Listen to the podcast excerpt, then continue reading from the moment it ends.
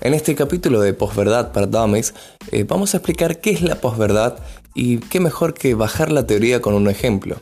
El ejemplo elegido es el plebiscito sobre los acuerdos de paz de Colombia durante el año 2016. ¿Empezamos?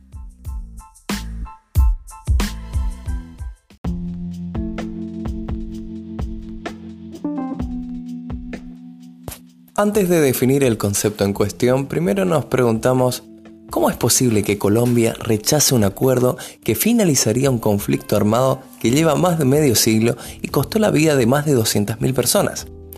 Pongámonos en contexto. 6 millones y medio de colombianos le dijeron no al acuerdo que se trabajó durante casi 4 años en La Habana. El 50,2% decidió votar en contra del acuerdo de paz entre el gobierno de Colombia y las FARC, pero, ¿por qué ganó el no ante una anhelada paz en el país? Por la posverdad.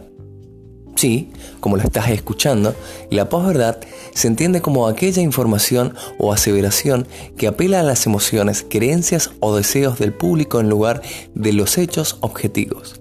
Es decir, cualquier persona que lee sobre esta información, en este caso el desacuerdo, comete el error de dejarse llevar por sus emociones y no proceder con la lógica como fue el 50,2% de los colombianos. Ellos no querían que los exguerrilleros entren en la política y conviertan a Colombia en una dictadura de izquierdas. O no iban a aceptar que los responsables de crímenes no fueran castigados después de tantos años de dolor, motivos que fueron originados por las creencias del pueblo.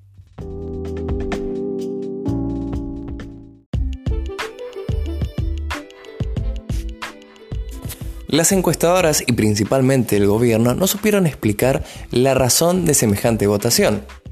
Por su parte, Luis Carlos Vélez, en declaraciones al diario La República de Colombia, comentó que la estrategia no fue realmente contrarrestar los argumentos del gobierno, sino más bien centrarse en las emociones negativas.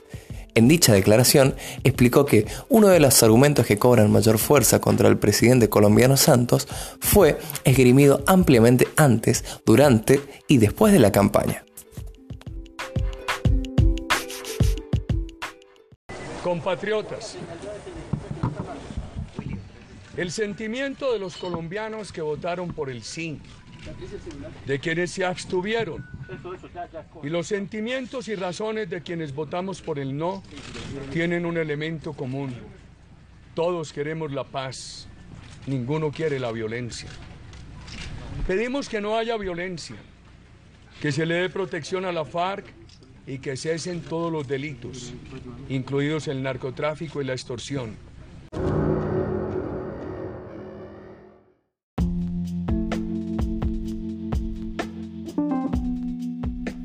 Concluimos entonces de que se necesitan buenas prácticas periodísticas a la hora de informar estos fenómenos complejos, sobre todo por la rapidez con las que las informaciones falsas y maliciosas se replican en redes sociales.